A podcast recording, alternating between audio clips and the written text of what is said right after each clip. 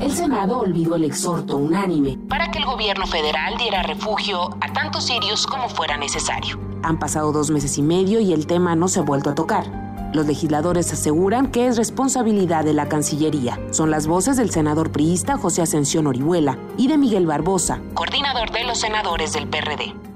Eh, nosotros entendemos que el gobierno federal a través de la Cancillería deberá estar haciendo los análisis y la toma de decisión que sea oportuna. No hemos tenido una respuesta ni positiva ni negativa. No tengo información, es un asunto que le da seguimiento la mesa directiva. Habría que preguntarle a la mesa directiva. El 10 de septiembre pasado, todos los grupos parlamentarios del Senado exigieron la intervención del gobierno de México para hacer frente a la crisis humanitaria en Siria. Las imágenes de cientos de personas huyendo del conflicto armado, la crisis humanitaria y la muerte de familias completas hicieron que los legisladores plantearan la necesidad de que México abriera las puertas. La petición quedó en eso. La Cancillería dijo que analizaría el tema. Hasta ahora no ha habido respuesta y los senadores no insistieron. Gabriela Cuevas, presidenta de la Comisión de Relaciones Exteriores del Senado, asegura que el gobierno de México no ha tenido la intención de ayudar. Me parece que en México esta realidad o estas historias le pasan de largo.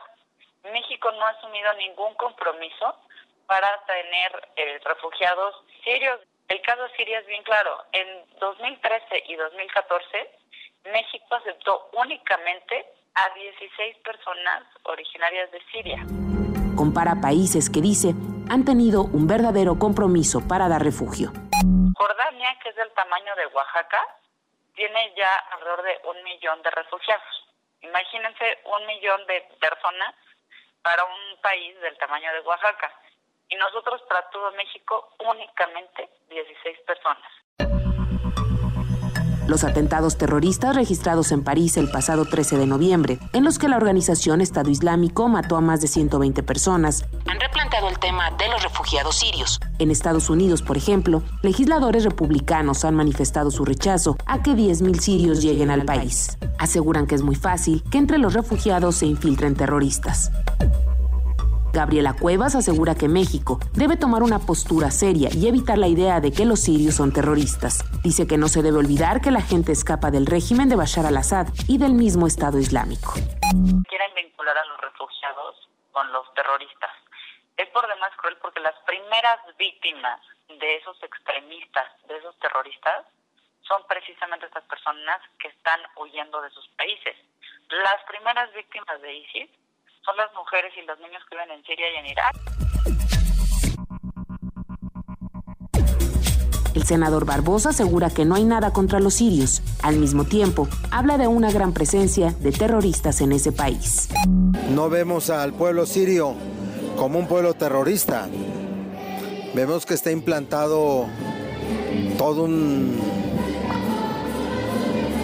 no quiero decir movimiento nacional, pero sí hay una presencia importante de quienes participan de esta organización llamada Estado Yihadista. Así es que, pero los refugiados son gente que requiere solidaridad internacional. La petición para ayudar a los sirios que huyen de su país también llegó a Internet. La plataforma change.org ha recibido más de 188 mil firmas para que el gobierno de nuestro país dé refugio a 10 mil personas. El abogado Nelson Olavarrieta, quien impulsó la petición, considera que no se trata de un problema de migrantes que buscan mejorar su calidad de vida, sino de familias que escapan de un conflicto armado que los ha hecho perder todo. Asegura que México tiene la capacidad para ayudarlos y distribuirlos en el país. Obviamente estados eh, más prósperos como Nuevo León, como Jalisco, pueden recibir algunos más, el DF, pueden recibir algunas familias más que Tlaxcala o, o Chiapas.